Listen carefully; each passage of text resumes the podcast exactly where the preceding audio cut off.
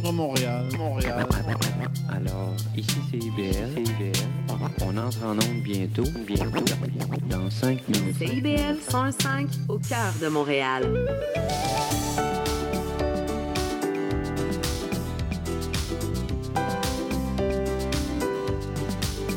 Bonjour et bienvenue à l'effet durable sur les ondes de CIBL 101.5. C'est notre dernière émission de 2023. Et quelle émission ce sera? Je vous vends pas la mèche, mais en deuxième partie, soyez des nôtres parce que là, on va parler, euh, entre autres, de, d'un Noël plus écolo, comment y arriver, mais aussi comment traiter en famille de ces sujets euh, qui, sont, qui font parfois des petites flamèches. Euh, c'est ça, Isabelle Lessard sera avec nous pour en discuter et Christelle Marilyn Papineau sera là pour nous aider à avoir un, un Noël un petit peu plus écolo, un petit peu plus vert. Pour débuter, j'accueille Véronique Allard, chargée de la gestion du développement durable au Palais des Congrès. Bonjour Véronique. Bonjour. Très heureuse de t'avoir à nouveau avec nous ce matin pour cette dernière émission. Alors, là, on parle de comment l'événement éco-responsable façonne l'avenir de l'événementiel d'affaires. J'aime vraiment ça comme, comme titre. Comme punch, hein? Oui, je trouve ça bien punché. Puis, comme première phrase, je veux dire que l'avenir des événements d'affaires passe par la durabilité. Hmm. Je pense qu'on va partir de cette prémisse-là aujourd'hui.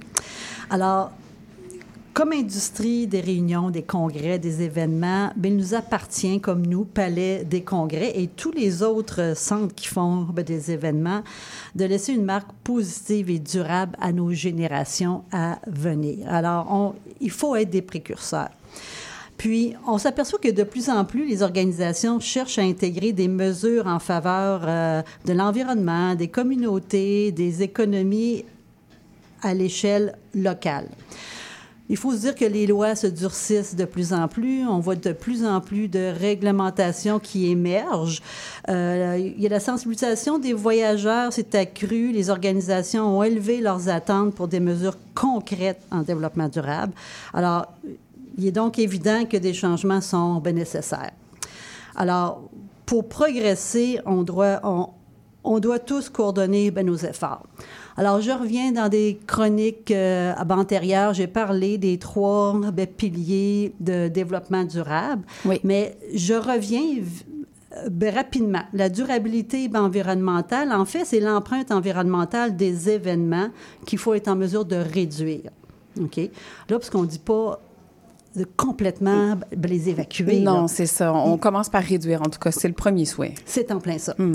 Après ça, la durabilité économique, ben il faut que les communautés d'accueil et les entreprises locales bénéficient de ces événements-là qui viennent chez nous à Montréal. Et à la fin, la durabilité socioculturelle. Alors, les événements qui sont organisés au sein des communautés doivent contribuer à préserver et à perpétuer les cultures locales, les traditions. Alors, les trois ben, piliers du développement durable sont vraiment bien ancrés. Alors, nous, qu'est-ce qu'on fait? On doit être là pour il faut être les facilitateurs auprès de nos clients pour qu'ils soient en mesure d'organiser euh, des événements éco-responsables avec les notions de développement durable. Oui. Alors, c'est sûr que la collaboration, comme tantôt ben, je le mentionnais, est essentielle avec euh, ben, nos partenaires ben, du milieu également. Puis, le palais des congrès, on doit être ceux qui façonnent l'avenir de notre secteur d'activité. Et ainsi, on va aider nos partenaires, les clients, à adopter une vision à long terme. Et là, le long terme est vraiment important ici. On aime ça, le long terme. oui, mais c'est sûr que ça va ben, passer par des moyens à court terme, à moyen terme, mais il faut voir ben, à long terme. Sans ça, bon, on se décourage puis on dit, mon Dieu, que ça bouge pas assez vite. mais bon. Alors, euh, que devons-nous faire, nous? Alors, il faut devenir un modèle.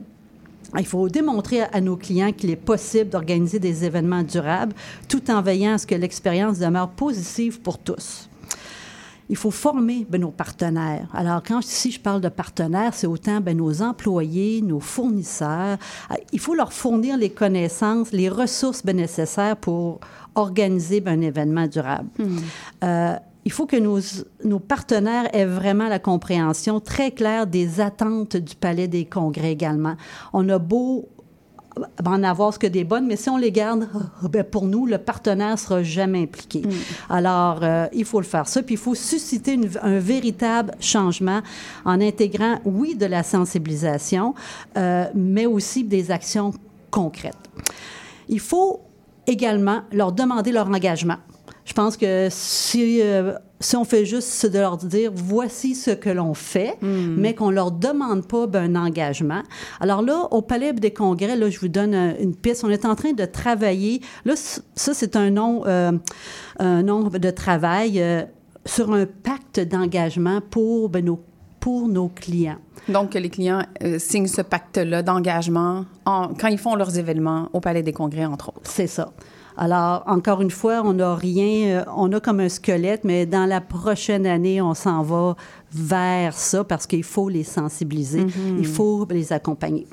Il faut également être en mesure de produire des rapports pour comptabiliser les améliorations euh, ben, qui se déploient en développement durable. Il faut que le client soit en mesure de connaître son point de départ pour, par la suite, être en mesure de dire qu'est-ce que je peux faire pour m'améliorer. Mais peu importe où on se situe, il y a toujours place à l'amélioration. Puis c'est souvent euh, ce qu'on voit euh, euh, les gestes éco-responsables comme une montagne. Alors, mais non, nous, il faut être là pour leur donner ben, les outils pour qu'ils soient en mesure de ben, d'aller chercher de la data. Je pense que ça, c'est super important. Absolument. Après s'être engagé en développement durable, il faut nous, en- il faut euh, en faire la promotion. Alors tout ce qui est le volet de communication, comment bon, on communique euh, ben, nos gestes en développement durable. Mettre également le client sur la piste des meilleures solutions en matière de durabilité. Alors, pour plusieurs, euh, on part d'où? C'est quoi les meilleures ben, solutions, les meilleurs gestes? Alors, Ça nous- peut être un grand chantier là, où on s'y perd. oui, effectivement. Puis des fois, bon, on commence pas au bon endroit. Alors, nous, ben, il faut être là pour ben, justement ben, leur donner ces pistes-là. Et surtout, rassembler tous les acteurs pour travailler ensemble. On peut. euh, nous ne pouvons que progresser seulement si tous les acteurs mettent l'épaule à la roue. Ouais, ça, On, s'en sort pas. on s'en sort ça. pas, c'est tout le temps ça. Maintenant que nous, le Palais des Congrès, ben, on essaye de faire plein de d'actions, de se structurer, mais que doit faire le client? En fait, euh, la durabilité est passée d'un élément souhaitable à incontournable. Alors maintenant, le client ne peut plus passer à côté. Alors, les planificateurs sont maintenant confrontés à un défi de taille, organiser des événements en personne à la fois durables, inclusifs, qui doit être également enrichissant, tout en assurant le contrôle des coûts et la satisfaction des participants. Alors, c'est tout un défi, ça, pour euh, ben, les clients. Alors, la première chose que je leur dis souvent, mettez-vous, établissez des objectifs de durabilité euh, qui sont réalistes euh, et euh, réalisables également. OK? Une fois que vous avez défini ces objectifs, c'est judicieux de mettre en place une équipe qui en assurera le suivi et l'atteinte. Oui. Souvent, chez le client, on va faire une belle liste euh, d'actions, mais qui s'en occupe dans l'équipe, ça Hmm, reste si c'est flou. flou, ouais, si c'est flou, ben ça risque de pas arriver. C'est en plein ça. Alors, bon, on essaye. euh, c'est sûr que nous, encore une fois, bon, on les accompagne, mais bon, on ne peut pas aller dans le détail de leur planification. Alors, assurez-vous de nommer une personne qui suit euh, ben, ces, ces objectifs-là. Privilégiez l'achat ben, local lorsque vous vous êtes en train de, euh, de planifier un, euh, un événement, euh, c'est certain qu'il va avoir ce qu'un impact social, un impact sur votre événement. Euh, éliminer le gaspillage alimentaire. Au Palais des Congrès, on a un, un traiteur maestro culinaire qui travaille directement avec les clients. Alors, amenez-leur votre, euh, votre souci d'avoir moins de gaspillage alimentaire, euh, de revoir peut-être euh, les quantités, le type de repas, est-ce que c'est des boîtes à lunch ou quoi que ce soit? Responsabilisez également vos clients parce que ben, vos participants, s'ils ne sont pas au courant de qu'est-ce que vous faites, ben, ils ne pourront pas rien, rien, rien faire. Alors, mettez-les dans le coup à partir du début. Aussi, si vous voulez, il y a toujours le calcul euh, pour, les, misi- pour les émissions de gaz à effet de serre, euh, autant au niveau des transports. Maintenant, est-ce qu'on le fait aussi puisqu'au niveau de l'alimentation? Oui. Évaluez aussi vos fournisseurs, puis intégrez des volets développement durable dans vos comptes dans vos contrats avec les fournisseurs. Pourquoi pas travailler, parce qu'avec eux, ben, directement, des fois, eux autres ont des très bonnes idées qui peuvent ben, ah, ben, vous amener à aller un peu plus loin. Puis surtout, mesurez vos succès. Si nous, on vous donne les outils pour aller chercher de la data, assurez-vous de, les mesurer puis de produire un rapport. Ben oui, faut voir quand ça fonctionne. Oui. Puis aussi, visez la progression. Il est important de reconnaître que les progrès ne se feront pas du jour au lendemain, mais progresser lentement, mais sûrement. Mhm. Chaque petit pas accompli vous mènera graduellement à des changements importants. Alors, gardez ça en tête. Tellement vrai. Et à se répéter tout le temps. oui. Alors, je conclus. Dans le fond, les véritables progrès envers la durabilité se produiront lorsque l'ensemble de l'industrie, c'est-à-dire les planificateurs, les lieux de rassemblement, les destinations et autres fournisseurs collaborons afin de trouver des solutions pour atteindre leurs, leurs objectifs. Hmm. Il faut générer un mouvement d'impulsion dans notre secteur d'activité. Il faut oser. Alors, 2024, osons tous ensemble. Ah, je suis tellement d'accord. Merci, Véronique Allard, chargée de la gestion du développement durable au Palais des Congrès. Donc, vous voyez toute la panoplie des services qui sont offerts au Palais des Congrès. C'est un, un, incubateur absolument merveilleux pour ça. Vous êtes là pour accompagner et vous êtes d'une solidité euh, absolument incroyable. Un grand merci, Véronique, et au plaisir de te retrouver en 2024. Oui, des joyeuses fêtes. Joyeuses merci. fêtes à toi. Merci. Et on se retrouve maintenant avec Jacob Hommel, directeur des affaires publiques au chantier de l'économie sociale. Bonjour, Jacob. Oui, bonjour. Très heureuse de t'avoir au bout du fil ce matin. Ben oui, ça fait plaisir. Merci de l'invitation. Ben avec grand plaisir. Donc là, on voit avec toi ce matin euh, le retour sur la tournée qui a été faite par le chantier de l'économie sociale et le rôle du politique dans la recherche des solutions. Ça, je, je suis très curieuse de t'entendre là-dessus. Euh, qu'est-ce qui a été constaté, qu'est-ce qui a été vu. Euh, donc, bientôt la fin de l'année, hein? On arrive là et je sais que vous avez eu l'occasion donc de traverser le Québec dans les derniers mois, comme je le disais au, lors de la tournée nationale de l'économie sociale. Avez-vous des constats à partager? Ben oui, tout à fait. Euh, puis peut-être un petit rappel pour les auditeurs avant de la grande tournée de l'économie sociale qui est organisée par le, le chantier a pour but d'identifier vraiment des grandes innovations en entrepreneuriat collectif, en économie sociale, partout au Québec, qui peuvent être étendues ou transférées ou transformées en alliances, en politique publique ou changement législatif. Là. Donc, on est vraiment à la recherche de solutions en accompagnement avec les partenaires de la société civile puis le politique. Mm-hmm. Et donc, dans le dernier mois, on, on s'est promené euh, un peu partout, là, en Montérégie, euh, à Bay James, en passant par Valleyfield, Rimouski, Bécomo et, et plus encore. Là. Oui. On en a fait du minage, là, puis c'est pas fini avec tout un autre pan de notre tournée en 2024. Puis, pour répondre à la question là, des constats, ce que moi je trouve particulièrement intéressant de toutes ces visites-là, c'est qu'on voit un appétit clair pour la prise en charge des communautés par elles-mêmes. Mm-hmm. Pour des gens, des entrepreneurs qui cherchent des solutions aux problèmes de logement, de vitalité, euh, des villages, d'insertion, de gestion de matières résiduelles. Puis c'est toujours dans une perspective de, de, prise en charge. Je vous donne un exemple, c'est toujours simple par exemple. Là. On a rencontré euh, durant la tournée une entreprise collective qui s'appelle C'est sûr à Sainte-Marthe. Puis elle reflète un concept vraiment clé de l'économie sociale. Ça, c'est répondre à un besoin de la communauté. Donc, elle a démarré en 2006 pour répondre à l'enjeu de l'inaccessibilité de l'Internet dans certains milieux ruraux. Okay. Puis avec le temps, elle a non seulement réussi à, à dérouler euh, quelques centaines de kilomètres de fibre optique dans, son, dans sa région, mais elle a aussi vu, hey, il y, a, il y en a d'autres problèmes dans notre région, mm. dont un qui est... Euh, tout l'accès à l'alimentation écologique, l'alimentation saine. Donc là, mmh. bon, elle a développé un nouveau, un nouveau euh, pan de son entreprise. Donc là, on a une compagnie qui non seulement offre des services Internet, mais qui offre aussi un marché éco-local et, et oui. tout le reste. Une belle façon de se diversifier, hein? répondre ben à un besoin.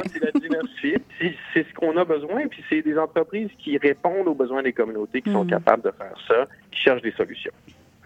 Et je, je, je, vois bien là, comment ça peut se déployer et se diversifier, justement. Pourquoi cette prise en charge semble tellement cruciale? Bien, c'est mon angle politique. Hein. Je mmh. travaille euh, vraiment en, en, affaires publiques. Puis, je vois toujours les choses parce que les gouvernements sont capables d'offrir aux populations puisque les gens perçoivent comme étant des solutions réalistes et disponibles. J'ai vraiment cet angle d'attaque-là dans mon, dans mon travail. Mmh. Puis, je trouve qu'on est à un drôle de moment au Québec. Là. On a euh, d'un côté le désinvestissement de l'État dans, dans, certains grands projets collectifs, mais de l'autre, les Québécois, eux, perçoivent des problèmes majeurs la société comme étant des défis communs. Oui. Donc on le voit, là, hein, les services publics ont mal. On le voit. Là, le coût de la vie, ça n'a plus de bon sens. Mhm. Puis on fait face dans un horizon qui semble toujours plus proche à une crise climatique qui change tout. Mhm. Puis donc, les défis communs, ça demande des solutions collectives. Puis les gens, ils veulent du changement, puis ils cherchent comment s'impliquer dans les projets qui reflètent leurs ambitions. Puis là, je vois dans l'économie sociale en effervescence en ce moment une réaction des gens qui se disent on a besoin de s'aider, on a besoin de faire quelque chose. Puis on voit que l'État peut-être répond pas à ces ambitions-là, ben on va se rouler les manches, puis on va le faire nous-mêmes. Oui, oui. Puis c'est beau de voir que ça émerge de ce besoin-là et puis que de plus en plus, on s'en va vers ce, ce, ce mouvement collectif. Euh, donc là, on parle des défis collectifs, des gens qui se mettent ensemble pour trouver des solutions économiques. Plusieurs indicateurs économiques sont au rouge. Et pourtant, euh, comment ces entreprises peuvent-elles réussir à continuer leurs opérations dans un contexte économique qui est plus difficile? Oui. Ouais, c'est la grosse question, hein, parce que on le voit là, euh, l'État euh, dépense moins. On le voit avec euh, ces négociations qui prennent beaucoup de temps. Euh, pour euh, la grève, là, on voit des gens qui ont moins de sous, qui ont de la misère à faire leur épicerie ou payer leur loyer. Alors, comment est-ce qu'on fait pour garder dans ce contexte-là des épiceries solidaires ouvertes, des parcs régionaux hein, euh, ouverts, des parcs régionaux qui protègent le territoire, ou s'assurer que les gens qui dépendent de soins à domicile, surtout en région, Mhm. euh, continuent de voir leurs services subventionnés. Puis, c'est là où je pense qu'on voit vraiment la pertinence puis la force du collectif. hein, parce que je vous offre un chiffre là, euh, assez intéressant. est 80% des entreprises en économie sociale sont ouvertes 15 ans après leur fondation. Hmm. Puis pour les entreprises privées, c'est à peu près le contraire. Wow. C'est 80% qui sont fermées après 15 ans. C'est quelque chose, hein, Oui. quand même. Puis ça démontre deux choses, moi, je pense. là. Premièrement, que les entreprises en économie sociale sont ancrées dans leur communauté. Donc, ils répondent à des besoins précis Mm. De base. Donc, des, be- des besoins vraiment que les gens ont. Puis, deuxièmement, c'est la flexibilité des entreprises en économie sociale lorsque les temps sont fastes. La spéculation, c'est pas ça la base de l'économie sociale. Les profits excédentaires, c'est pas ça l'objectif. Ça ne veut pas dire qu'une entreprise d'économie sociale ne veut pas euh, fonctionner comme entreprise complètement indépendante, puis, etc. Mais ça veut dire qu'elle peut se permettre de garder des prix plus bas ou arriver plus juste à la fin de l'année parce qu'elle peut manger dans ses, ses- ses marges de profit pour pouvoir offrir un bien à la communauté. Oui. Mais ça, ça nous amène un peu à un, petit problème, là, parce que dans les temps face, là, comme on risque de voir dans les années à venir, on, on sent un petit peu ce problème économique à l'horizon. Ben, la dernière chose qu'on peut voir, c'est des grosses subventions encore aux entreprises privées en difficulté, mais pas d'appui pour les entreprises en économie sociale qui offrent un, un bien collectif. Moi, ça m'inquiète. On voit ça poindre à l'horizon, les demandes qui Oui. vont venir, puis on veut s'assurer que ça n'arrive pas. ça. Non, non, c'est extrêmement euh, inquiétant, je suis tout à fait d'accord. Et finalement, ça serait quoi vos vœux pour l'économie sociale en 2024? Ouais. Ben, c'est ça, on est au, au- au bilan de fin d'année, hein, Oui. toujours en, en décembre, puis je garde peut-être mon chapeau politique, puis je dirais que mon vœu, il est, il est adressé au gouvernement, puis c'est que je veux qu'on ait un gouvernement qui comprend l'importance Hmm. de l'économie sociale dans la réussite de la mission de l'État, puis qui agit en conséquence. Puis un gouvernement qui concerte. On l'a vu euh, durant la pandémie, on avait un, un- un gouvernement qui, qui agissait seul et qui a eu de grandes victoires seul aussi. Mais Ouais. quand on travaille seul, on a nos grandes victoires seules, mais quand ça va moins bien, ben, il faut prendre la responsabilité aussi, l'entière responsabilité. Puis c'est pour ça qu'on a un gouvernement qui se sent peut-être un peu seul en ce moment. Oui. Donc, en début 2025, le, le chantier va tenir le sommet de l'économie sociale. C'est un peu la, la conclusion de toute la grande tournée à travers le Québec. Puis l'objectif du sommet, c'est opérationnaliser ce qu'on a appris lors de la tournée. Donc, créer ces alliances-là, là, demander au gouvernement de mettre en place des nouveaux programmes et des nouvelles mesures. Vraiment arriver à une grande conclusion. Mhm. Mais ce qu'on voit, un gouvernement qui n'est pas intéressé à participer à ce sommet-là. Il y a juste, il n'y a pas vraiment d'intérêt à participer dans le processus, puis c'est dommage. Oui, c'est effectivement dommage. Puis on espère que la pression populaire, ou en tout cas leur souhait d'être populaire auprès de, de leur communauté, sera plus grande et qu'ils s'investiront davantage. Exactement, parce qu'on on parle de, en économie sociale, on parle de logement sans but lucratif, de Mhm. soins aînés, d'utilité des régions, protection du patrimoine, réemploi de matières résiduelles, de CPE, là, c'est une entreprise dans l'économie sociale.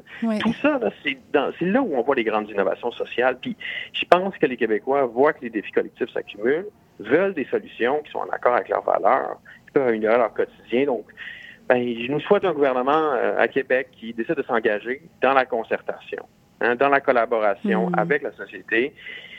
Et on sait que c'est pas leur point fort, mais hein, euh, au Nouvel An, on fait Toujours des grandes place à s'améliorer, oui, c'est ça. C'est ça. Moi, je vais aller au gym, puis le gouvernement peut euh, concerter. Hein? C'est ça qu'on on espère. Euh, puis on, sait, la concertation, c'est au bénéfice de tous les Québécois. Donc, on, leur souhaite, euh, on leur souhaite ça, puis on nous souhaite ça. On leur souhaite de se payer un, un bon abonnement bien complet euh, pour le reste du mandat Exactement. dans le volet d'économie sociale. Jacob Homel, vraiment un grand merci. Je trouve que ça, ça- ça- ça clôture bien la série de, de chroniques avec vous, d'entrevues qu'on a eues, puis au plaisir de se retrouver en 2024. Passez un très beau temps des fêtes. Absolument. Merci beaucoup. Merci. Et euh, bon temps des fêtes. Merci. Bonne journée. Au revoir. Et maintenant, j'ai le grand plaisir d'accueillir Patrick Rondeau de la Fédération des travailleurs et travailleuses du Québec, qui revient tout juste de la COP 28, encore un peu sous le décalage. C'est vrai, oui. tu sais, et, et- et Dieu sait que j'avais hâte de rentrer. euh, c'est des heures assez intenses là-bas. Il était Ouais. tout le temps dans la tête. Je reviendrai à Montréal dans un grand Boeing bleu mer. Il n'était pas bleu pendant tout, mais j'avais vraiment hâte de revenir. Oui, j'en doute pas, j'en doute pas. Et donc là, COP28, ça a été un gros morceau, puis il s'en est passé des affaires, des bonnes puis des moins bonnes, on va dire ça comme ça, mais je te, je te laisse aller sur le petit brief euh, en 10 Merci minutes. bien. Ben écoute, chaque COP a son histoire. Mm-hmm. hein. Elles sont toutes différentes les unes des autres et, et celle-là n'échappe pas à la règle. et euh, peut-être commencer par une question ou deux, même trois. Euh, Pourquoi une 28e COP? Mm-hmm. Oui. On peut se poser cette question-là. Quelle est l'histoire de celle-là? Mm-hmm. Et surtout, pourquoi Dubaï? Oui. Aux Émirats arabes unis. Dubaï, hein, le pays où on peut prendre euh, l'ambulance en Lamborghini, où on peut avoir un tigre comme animal domestique, Ah. on peut acheter des lingots d'or au souk. Pourquoi pas? Donc, pourquoi faire une COP là-bas, mais surtout un endroit qui est un État pétrolier et où la société civile est interdite, c'est-à-dire elle est illégale. Donc, on n'a pas le droit de s'organiser dans ce pays-là. Donc, la raison, c'est que la Convention cadre de l'ONU sur les changements climatiques euh, oblige une rotation continentale des COP pour s'assurer que les points de vue de peu importe où on est dans le monde soient représentés. Oui. Donc, si c'était tout le temps en Europe, on aurait tout le temps le point de vue de l'Europe. Si c'était euh, dans d'autres pays comme l'Afrique, ben, on aurait un point de vue africain ou certains pays euh, qui sont en développement. Donc, c'est important cette rotation-là et cette fois-ci, ça devait être au Moyen-Orient, Asie. Et les Émirats étaient les seuls à lever la main, donc ça fonctionne par consensus. Tant qu'un pays ne dit pas non, je m'oppose, euh, ben c'est ça. Donc, c'était euh, les Émirats arabes unis qui ont euh, reçu la COP 28 et assumé la présidence. Parlant de présidence, parlons du président de la COP. Oui, on en a beaucoup parlé. On en a beaucoup parlé, le docteur Sultan Al-Jaber, premier, euh, pas premier, mais oui, premier président provenant du secteur privé à présider une COP et CEO de la plus grande compagnie pétrolière des Émirats arabes unis. Ça fait lever les poils sur les bras un petit peu. Un peu, un peu. euh, et, et s- on peut se poser la question, oui, mais que va-t-il arriver dans les discussions? Euh, Va-t-on parler des énergies euh, fossiles, par exemple, étant donné qu'il y a apparemment euh, conflit d'intérêts? Ben, l'inverse est aussi vrai. Euh, il est difficile de ne pas en parler quand on est dans un État pétrolier avec comme présidence un, euh, un président d'une compagnie pétrolière. Maintenant, est-ce que ça a fonctionné? Euh, ben, ce qui- ce qu'il faut dire de cette COP, c'est que euh, tout a été réglé au quart de tour. Euh, C'était une magnifique prestation, si on veut dire, où tout était calculé. Pour le meilleur et pour le pire. Donc, pour le meilleur, parce qu'il y avait un plan très précis et dans les mots du président, il voulait closer le deal assez rapidement et en temps. Donc, tout était orchestré au quart de tour. Malgré tout, il y avait des obstacles importants et des enjeux importants dans cette COP. Le fonds pour les pertes et préjudices, la question des énergies, la question du financement et comment les Émirats, avec toute cette ampleur-là, voulaient laisser leur trace dans l'histoire de la plus grande COP jamais organisée. D'ailleurs, 110 000 personnes ont été enregistrées pour une COP habituellement qui tourne autour de 30-40 000. Oh, mon Donc, Dieu, ça donne, ça Donc, donne la plus l'ampleur. grande, c'est- Donc, d'où- Wow. tout est plus gros à Dubaï. Donc, l'ouverture s'est faite naturellement avec euh, une, une plénière d'ouverture où on a annoncé que le fonds pour les pertes et préjudices était adopté. Ça, c'est beaucoup. Parce que adopter un fonds de cette ampleur-là, avec les mécanismes qui viennent avec, aurait dû prendre deux semaines et aurait pu devenir un bourbier. Donc, le travail a été fait en amont. Parce qu'une COP n'est pas un moment où on règle le sort de l'humanité en deux semaines. Il y a un travail à longueur d'année et ça le démontre bien.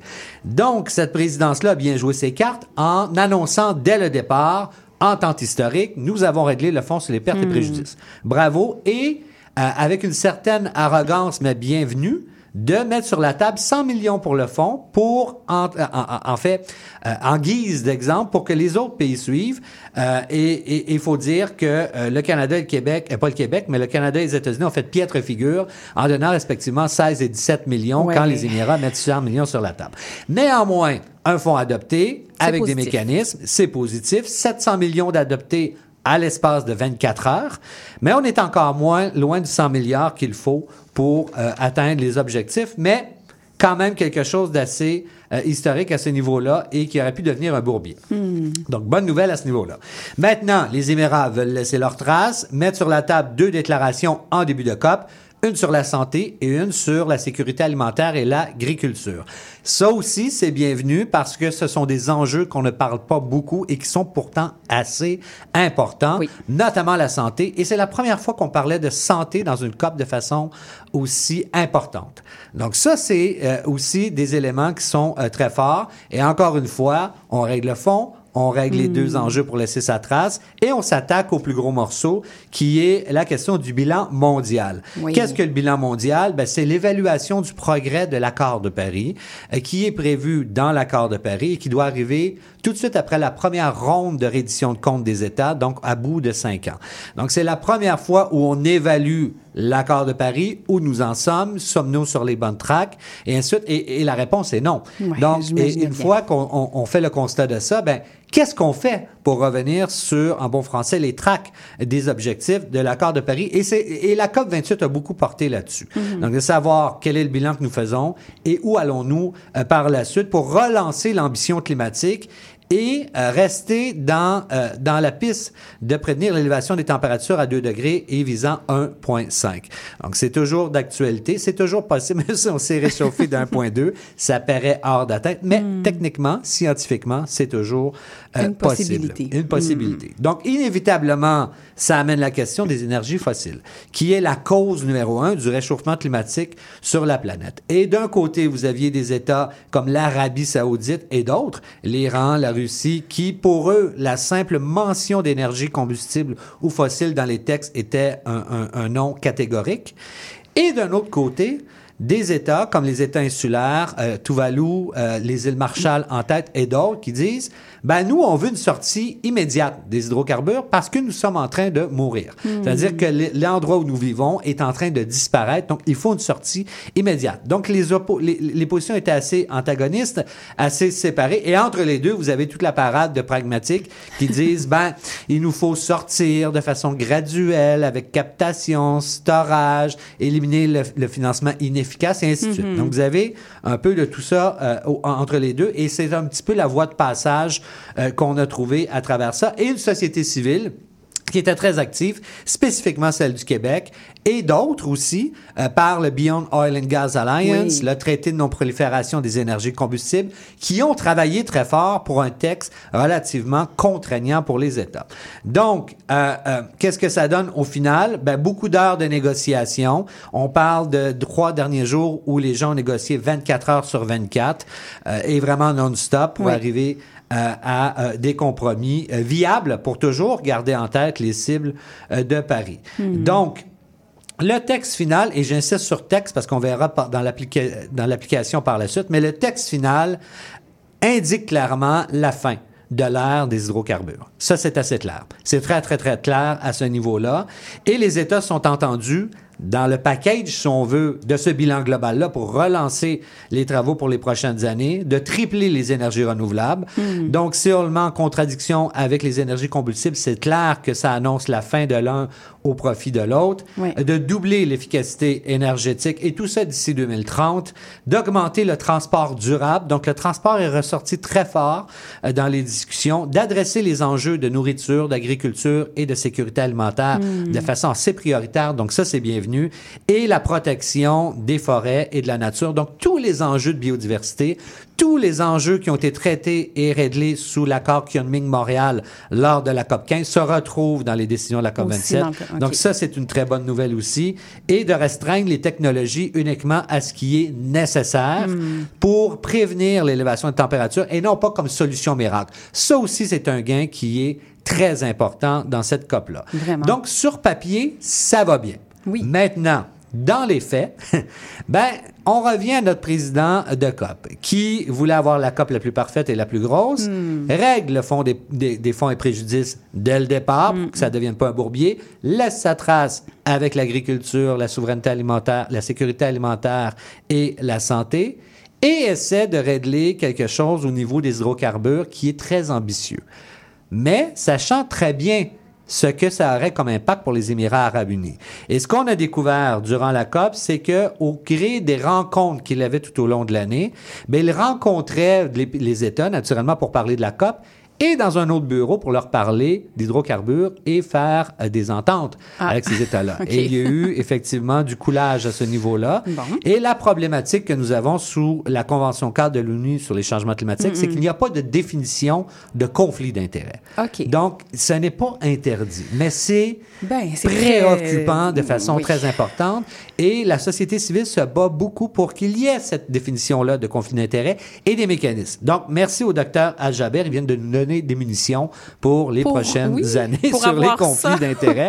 Parce qu'on nous dit souvent, ben, amenez-nous des preuves et on verra. Ben là, on en a des preuves. Hmm. Voilà. C'est assez clair. Et l'Arabie saoudite a déjà dit qu'ils ils ne, ils ne- ils ne vont pas respecter de toute façon. Hmm. Donc, le gain, et je vais très vite en conclusion, c'est que euh, le plan a déraillé de Oui. pouvoir maintenir les hydrocarbures, et ça malgré un lobby pétrolier de plus de 4000 personnes et la présence de Daniel Smith, la première ministre de l'Alberta. Euh, donc, euh, est-ce que tout ça serait suffisant pour atteindre les nouvelles cibles de 60% de réduction pour 2030 et d'amasser 4,3 trillions de dollars Oui. nécessaires pour aider à la transition énergétique des pays en voie de développement? Ben, c'est la question qu'il faut se poser parce que, en bout de ligne, euh, il faut aussi mettre en relief que cette question-là de sortie des hydrocarbures a soulevé aussi, ouvert une boîte qu'on n'avait peut-être pas vue et qui est la réalité des États aux prises avec les énergies combustibles. 32 millions de personnes qui travaillent directement dans les énergies combustibles, plus de 50 pays qui dépendent à plus de 85% de leurs besoins énergétiques et 40 États qui dépendent économiquement des énergies combustibles. Donc, une sortie rapide et non organisée euh, crée euh, beaucoup plus de problèmes qu'on le pense. Donc, c'est ça qui est sur la table pour la COP 29. Donc, est-ce qu'elles sont encore utiles, les COP? Et pourquoi une 28e COP? Ben, posons-nous la question, s'il n'y en avait pas, où, où serions-nous? Absolument. Patrick Rondeau, ça clôture tellement bien. Merci, mon. Ça donne de l'énergie pour la suite. Donc, Patrick Rondeau, directeur du service Environnement et Transition Juste à la Fédération des travailleurs et travailleuses du Québec, passe un excellent temps des fêtes. Merci à toi aussi. Hey, merci pour la belle soirée. Je vais y aller, moi. Attends un peu. Tu conduis même si t'as pris un verre. Ah, je suis bien correct. Redis-moi ça plus proche. Je suis bien correct. Oh! Ça sent le sapin. Fernand, viens donc sentir ça. Je suis bien correct pour conduire. J'ai presque pas bu. Ouais, ça sent le sapin à planche. Ouais, ça sent le sapin jusqu'ici. N'essayez pas de leur passer un sapin. Lorsqu'on boit, on ne conduit pas. Un message de la Société de l'assurance automobile du Québec. Un bail, euh, je peux-tu changer ça? Et cette photo, est-ce que je peux la mettre sur mes réseaux? Puis le casier judiciaire, c'est-tu pour la vie? Chez Éthique à loi, on le sait que la loi, c'est pas facile à comprendre. Des nuances, il y en a, mais des réponses à tes questions, il y en a beaucoup aussi. Avec Angle droit, on vous aide à y voir plus clair. Il est temps d'arrêter de tourner les coins ronds parce que vos droits sont importants. On se donne donc rendez-vous tous les mardis de 11h à 11h30 sur CBL 1015. Parce que savoir, c'est pouvoir.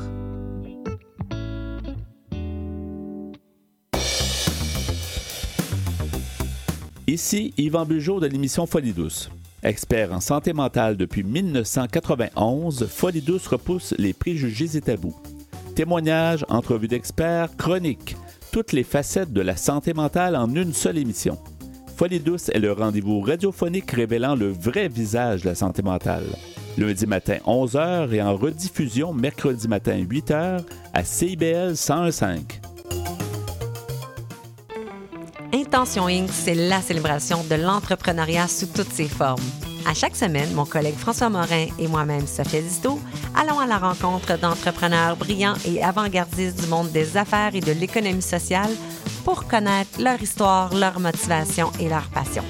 Si vous êtes à la recherche d'une étincelle pour passer à l'action, soyez à l'écoute d'Intention Inc. tous les jeudis de midi à 13h.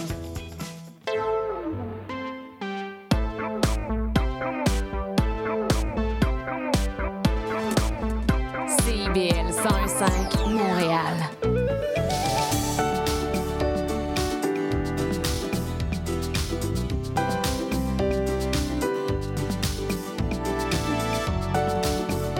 De retour à l'effet durable sur les ondes de CIBL 101.5. Et là, on s'en va tranquillement vers le temps des fêtes. Hein? Qu'est-ce qu'on qu'est-ce qu'on peut faire, nous, individuellement?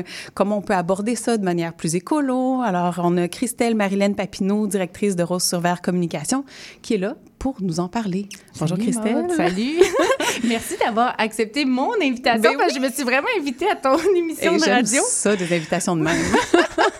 Mais en fait, j'avais envie de venir parler justement de fêtes écolo. Mhm. Euh, ces derniers temps, j'ai des réflexions depuis même quelques années. Donc, je me suis dit, ah, pourquoi pas partager ces réflexions? Des fois, on pense que vivre des fêtes plus écolo, c'est des, vivre des fêtes plates.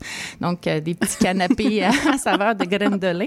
Mais c'est pas du tout le cas. Donc, Oui. euh, voilà. Donc, euh, je me suis dit, regardez, je vais, je vais vous partager deux réflexions. Comment vivre des fêtes écolo? Ben, avec euh, deux lunettes différentes. Ma première lunette, ce serait peut-être de dire, regardons ces fêtes-là de façon euh, plus locale. Donc, Mhm. comment on peut consommer de façon plus locale au niveau de nos cadeaux, au niveau de notre nourriture, également, pourquoi pas euh, de façon de se vêtir également. Ben Et cette lunette s'accompagne d'une autre lunette qui est en fait euh, celle de consommer de façon de plus de, de qualité et Mm. euh, moins. Hein. Donc, euh, ça serait euh, deux belles combinaisons qui nous aideraient à faire des choix plus euh, écologiques pour les fêtes qui s'en viennent. Des belles lunettes, en tout cas, à travers lesquelles regarder tout ça. Des lunettes roses, Maud. Et euh, donc, euh, je me suis dit, ben, à partir de là, ben, il faut aussi travailler nos normes sociales. On a encore Hmm. beaucoup de d'appréhension de ces fêtes. On a, on a peur d'avoir l'air cheap, par exemple, si on arrive avec un seul cadeau. On a peur d'avoir l'air de quelqu'un qui n'a pas beaucoup de moyens si on arrive avec un cadeau de seconde main, même si la personne ne sait pas nécessairement. Euh, on a peur d'avoir l'air mal organisé aussi. Puis si, par exemple, on arrive avec une carte puis une proposition d'activité euh, à Mm. faire pendant l'année. Euh, aussi, arriver avec des tissus, des, des cadeaux emballés avec des tissus au lieu du fameux papier. Il y a beaucoup de stigmates, hein, Voilà, tout ça. stigmates. Mais aujourd'hui, je nous appelle à changer ces normes sociales-là et de pouvoir innover finalement dans nos traditions de Noël. Voilà. Oui, quelle belle idée. Sinon que pour les cadeaux, j'avais envie de donner quelques petites idées. Euh, pendant l'année 2023, je pense que le, le- ce que j'ai entendu le plus dans mon monde professionnel, c'est je suis dans le jus, euh, je Hmm. manque de temps. Et donc, je me disais, écoutez, pour avoir euh, cette, une idée de cadeau écologique, pourquoi pas offrir de votre temps? Je Hmm. pense que c'est le plus beau cadeau qu'on peut offrir aux gens qu'on aime. Donc, je vous encourage euh, pour ce Noël, pour ces fêtes, à avoir une petite carte que vous pouvez donner aux gens que vous appréciez, que vous aimez, avec euh, à l'intérieur une invitation pour aller au musée, aller voir un spectacle, euh, pourquoi pas des cours de poterie pour apprendre à faire soi-même les choses. Hmm. Et donc, remettre ce petit cadeau en main propre et offrir de votre temps. Je suis sûre que vous allez pouvoir vivre des beaux moments d'amour, d'amitié. Ben oui, puis justement, tu parles de prendre le temps ou de dire qu'on est toujours dans le jeu puis qu'on se permet pas ce genre d'activité-là. Fait que si quelqu'un nous l'offre en cadeau, hey, Voilà. c'est pas merveilleux. Puis on est assuré pour l'année à venir d'au moins d'avoir de vivre une belle, oca- une belle- un bel événement Ben avec cette personne Donc, vous savez apprécie. déjà quoi nous offrir à Christelle et à moi pour Voilà, offrez-moi du temps.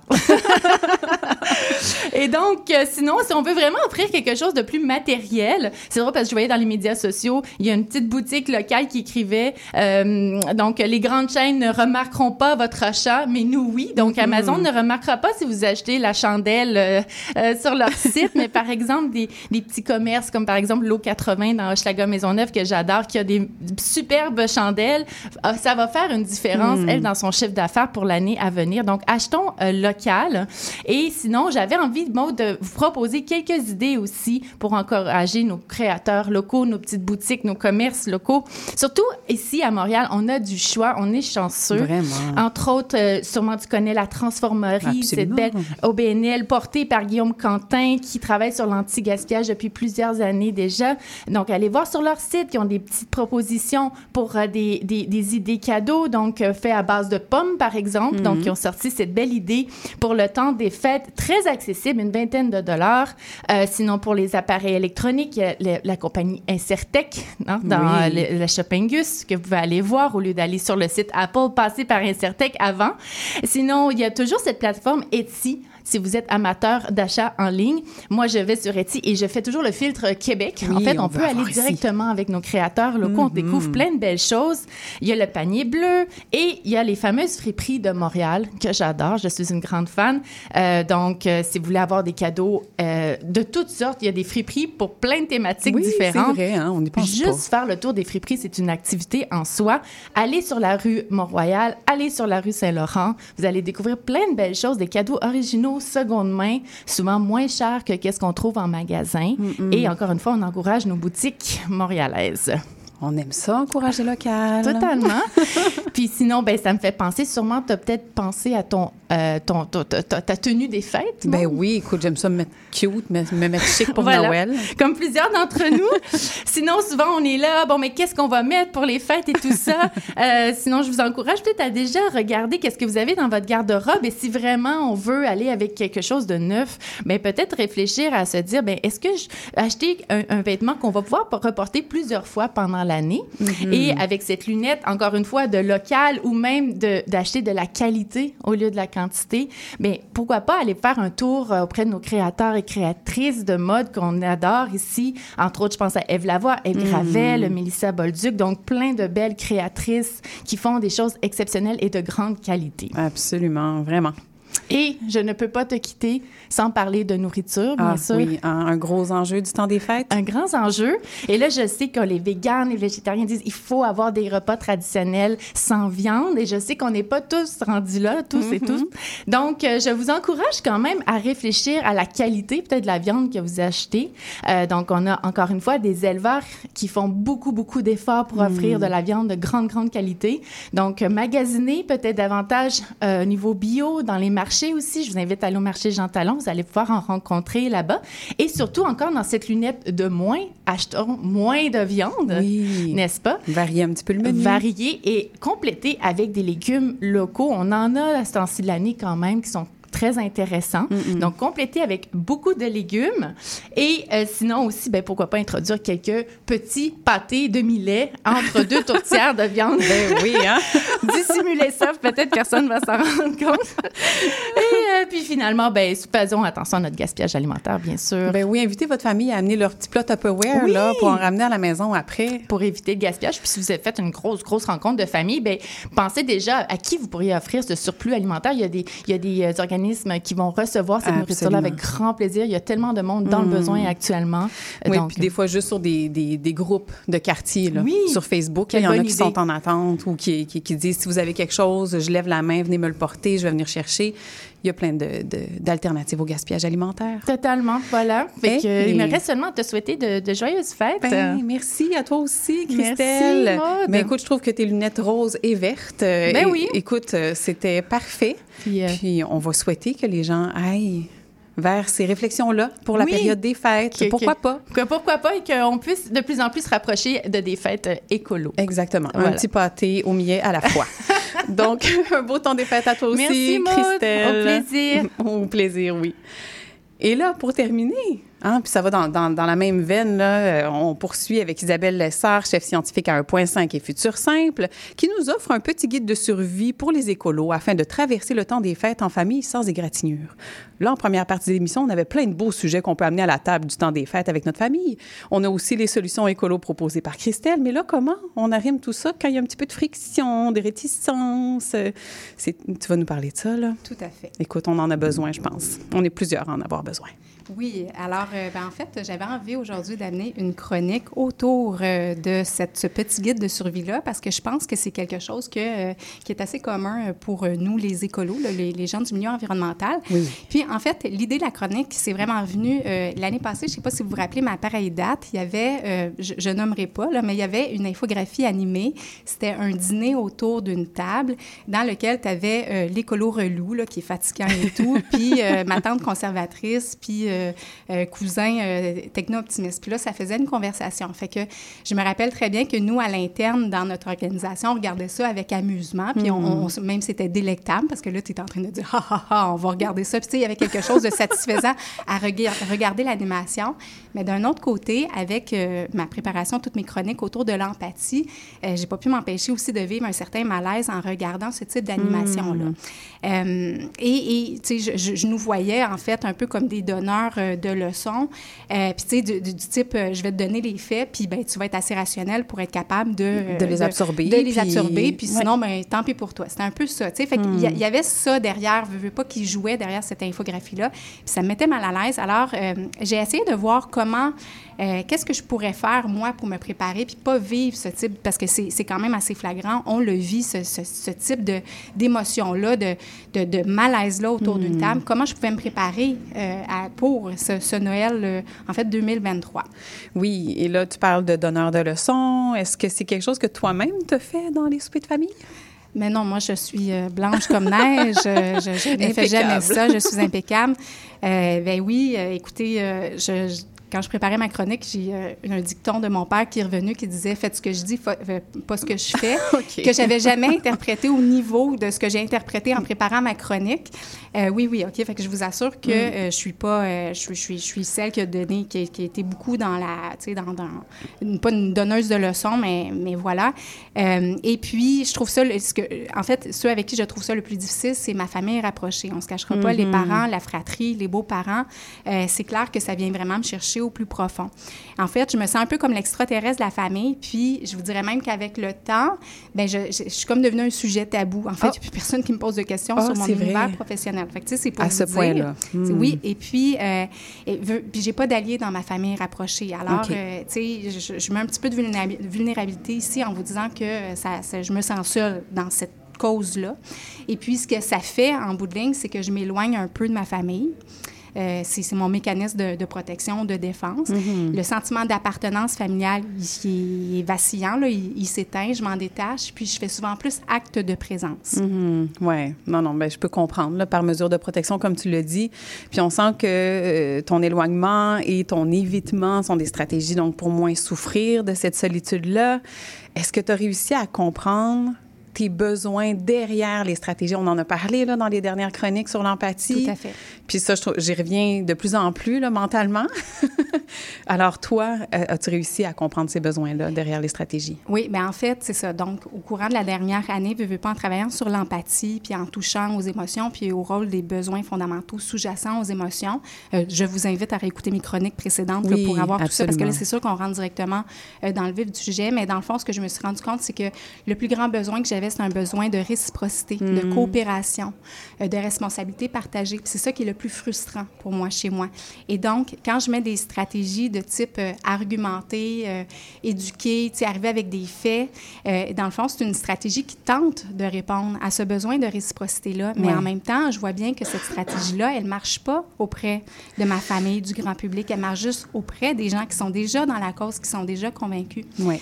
Puis c'est ça, ce besoin de réciprocité-là, je voulais y revenir aujourd'hui en- ben, avec cette dernière chronique sur l'empathie parce que c'est, on l'a abordé la semaine Oui. passée. Tu l'as touché à ce Mm-mm. besoin de réciprocité-là. J'aimerais ça que peut-être que tu ramènes un peu de ce qui s'était vécu. Ben oui, donc euh, pour euh, vous rappeler, Isabelle m'avait demandé quels étaient mes petits et grands deuils actuels ou anticipés avec la crise climatique et j'expliquais de manière générale que euh, je voyais que mes difficultés sont liées à la contrainte psychologique, le poids du calcul de chacun de mes gestes, de chaque nouvelle dans l'actualité en lien avec la crise climatique puis de l'impact sur l'avenir en général et que plus je creuse les gros dossiers, plus je vois toutes les étapes qui sont à franchir, que c'est pas simple, qu'il n'y a pas de solution parfaite, que nous, on aimerait voir se, produire. Et donc, que je me rendais à l'évidence euh, que tout le monde ne pense pas de la même manière et que euh, les, ou que les solutions que moi je vois qui sont mises de l'avant par les organismes environnementaux ne sont pas une évidence pour tout le monde, puis c'est pas leur priorité non plus. Donc ça, pour moi, c'était dans les grands deuils. On avait échangé sur le sujet, puis on avait identifié, tu avais identifié en fait que j'avais un, un, un, besoin aussi de, très fort de réciprocité. Là, tu l'as nommé pour toi, puis effectivement, c'est quelque chose que tu as reconnu dans ce que je disais. Oui, tout à fait. Puis, tu sais, si je reviens, je pense que, en tout cas, il y, y, a deux autres personnes autour de la table. Dites-moi à, est-ce que ce besoin de réciprocité-là, il est partagé? Oui, fait que là, je, je pense que oui. oui. tout à fait. Donc, euh, tu sais, c'est collectivement, je pense qu'on mm. peut se rejoindre là-dessus. Dans le fond, notre famille, on la choisit pas, on en est conscient. Par contre, on peut choisir ses amis et ses collègues. Donc, c'est aussi de là que je disais tantôt, je parlais du sentiment d'appartenance. Pas pour rien que j'ai amené cette mm. vulnérabilité-là, mais quelque part, dans le fond, je vais rechercher mon sentiment d'appartenance autrement que ma famille, avec oui. mes amis et mes collègues. Mais c'est positif. Il faut ce, ce sentiment d'appartenance-là, il est important à cultiver. Il faut le nourrir. C'est un supra besoin. Mais par contre, c'est aussi un peu une lame à double tranchant. Puis c'est ça que je voulais amener. Mais oui, euh... parce que dans le fond, euh, on reste comme pris dans notre chambre d'écho parce qu'on s'associe aux personnes qui sont d'accord avec nous. Exactement. Donc, c'est sûr que le sentiment d'appartenance fait en sorte que dans notre chambre d'écho, euh, en fait, juste pour rappel, une chambre d'écho, c'est le fait qu'on va consolider nos, nos croyances. Donc, mmh. on va se tenir avec des gens qui ont les mêmes croyances que nous. Et c'est un biais cognitif, OK? Donc, biais cognitif, pour rappel, c'est une erreur de raisonnement qui nous empêche d'avoir une vue d'ensemble de la situation. Mmh. Souvent, on va être beaucoup dans le jugement avec les erreurs cognitives. Et donc, on va considérer les groupes sociaux qui ne font pas partie de notre groupe, qui sont de l'autre groupe, comme des menaces. Puis, c'est démontré que quand tu le vois comme une menace, tu diminues ton empathie. En fait, tu te refermes. Et c'est pour ça aussi que la, polar la polarisation s'accentue entre les groupes. Mmh. Donc, euh, veux, veux pas, nous, on Il faut aussi être conscient qu'on se ferme sur nous-mêmes, les, les écolos, qu'on est dans notre endogroupe. Oui, effectivement. Puis à ce moment-là, pour sortir de notre chambre d'écho, on leur donne plus d'empathie? Ça serait ça ta, ta, solution, ta suggestion? Bien, en fait, euh, merci de proposer ça parce que ça, ça, montre que tu suis bien mes chroniques depuis... Euh, je les les, Oui, exactement. Mais par contre, je, je nuancerais puis je dirais qu'il faut d'abord se donner nous-mêmes de l'empathie. Mmh. C'est-à-dire que si... Okay. Parce que si on est déclenché puis qu'on n'a pas touché... Là, ici, moi, j'ai touché à mon besoin. J'ai touché au besoin de réciprocité. Ouais. Mais si je ne l'avais pas identifié, je reste comme un peu euh, flottante, pris là-dedans, pris, là mmh. pris dans l'émotion, puis intriqué, tout mélangé. Alors, il faut d'abord se donner de l'empathie. Ici, on le sait, là, on l'a nommé, mm -hmm. la réciprocité. Euh, et puis, euh, voir que, bon, euh, comment on peut substituer, en fait, notre stratégie éducative qui tentait de répondre aux besoins de réciprocité, comment on peut le substituer. et puis, en faire le deuil, puis essayer de, de voir comment on, on la remplace. Oui. Et donc là, la question qui tue, c'est de savoir comment on peut s'offrir de la réciprocité. Oui, bien, tout à fait. Euh, je, en fait, j'aimerais ça que tu ramènes peut-être, que, parce que la semaine passée, en touchant ça, tu avais amené euh, des stratégies peut-être euh, oui. que tu disais pour répondre à ton besoin de réciprocité. Peut-être qu'on rebondisse là-dessus. Oui, donc ce que j'avais abordé la semaine dernière comme solution, j'ai même de la misère à, à m'en rappeler maintenant. Donc, écoutez ce que les autres. En fait, je ramène pas ce que j'ai dit la semaine der la dernière fois à la chronique, mais ce que je proposerais là maintenant, maintenant, plutôt.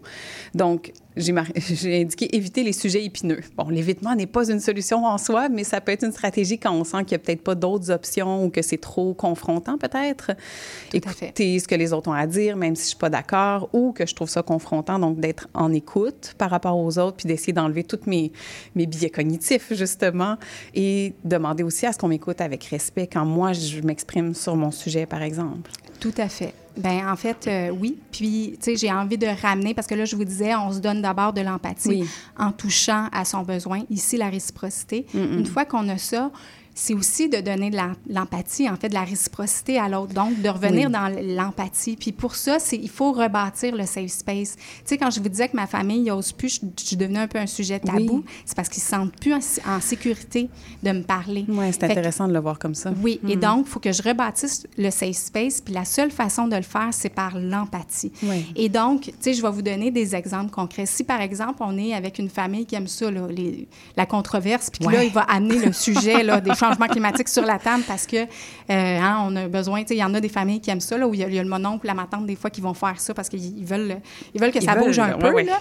ben, je vous dirais, déjà, si le sujet il est sur la table, euh, prenez une grande dose de, tu sais, prenez une grande inspi- inspiration, respiration, expirez bien longuement, puis écoutez, écoutez, écoutez ce qu'il y a à dire. Parce que dans le fond, toute personne, puis ça, c'est- quelque chose qu'on pourrait se faire tatouer sur le, le- le corps, là.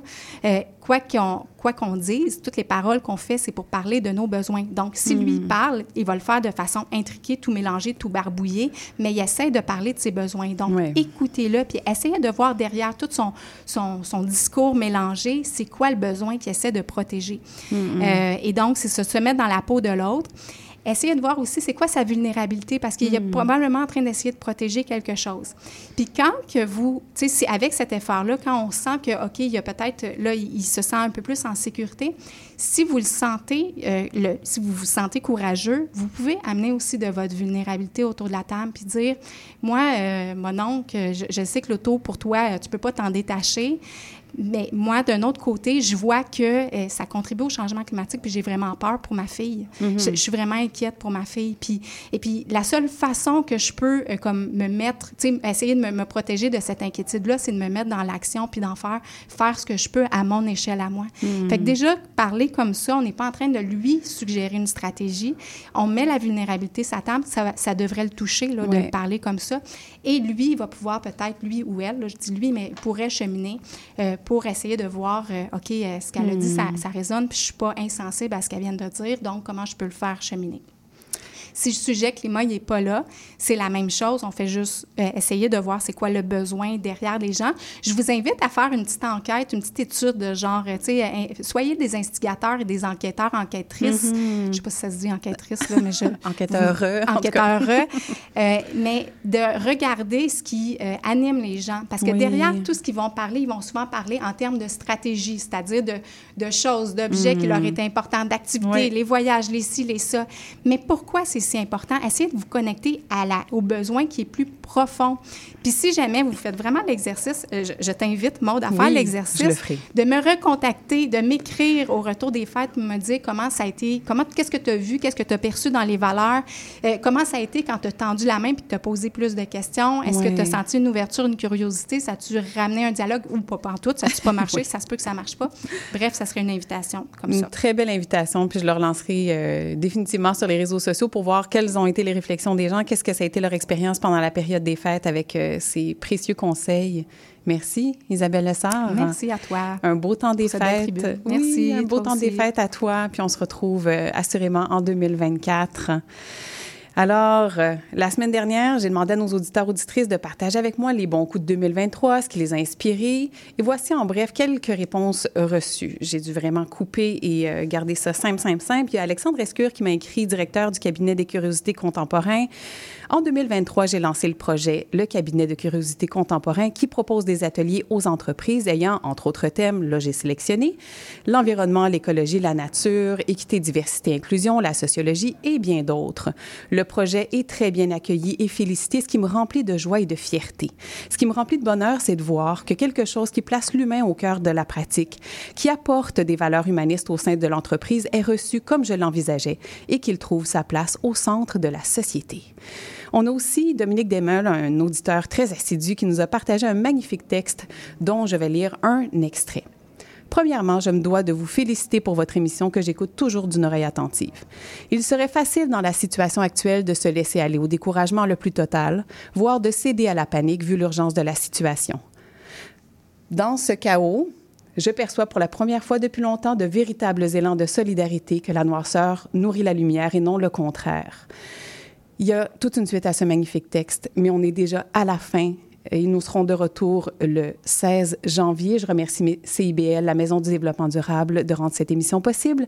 Et on sera en rediffusion tous les mardis à 10h. Profitez des vacances pour écouter en rafale sur les euh, plateformes numériques. Merci à Maurice Bolduc pour la mise en onde. Je vous souhaite un magnifique temps des fêtes et on se retrouve en 2024 à l'effet durable sur les ondes de CIBL 101.5.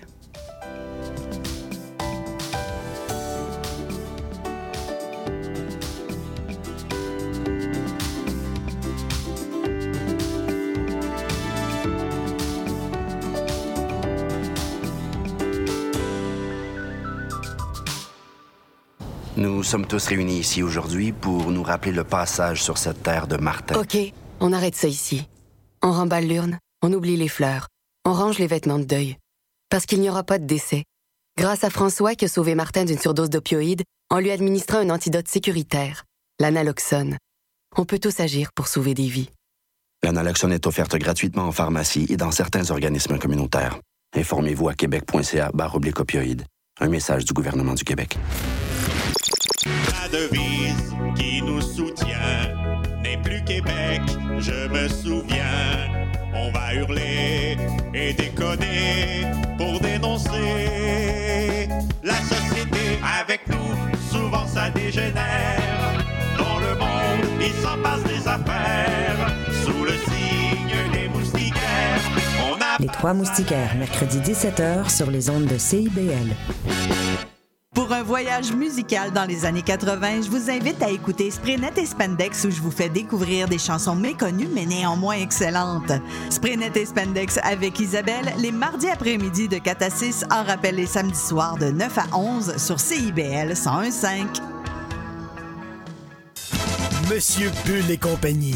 Des conseils pour mieux boire. Et une chronique fromage. Monsieur Bull et compagnie, les vendredis de 9h à midi à CIBL 1015 Montréal.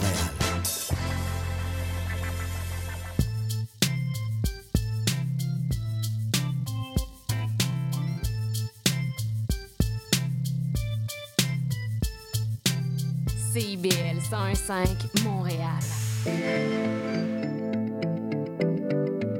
CIBL, au cœur de la musique.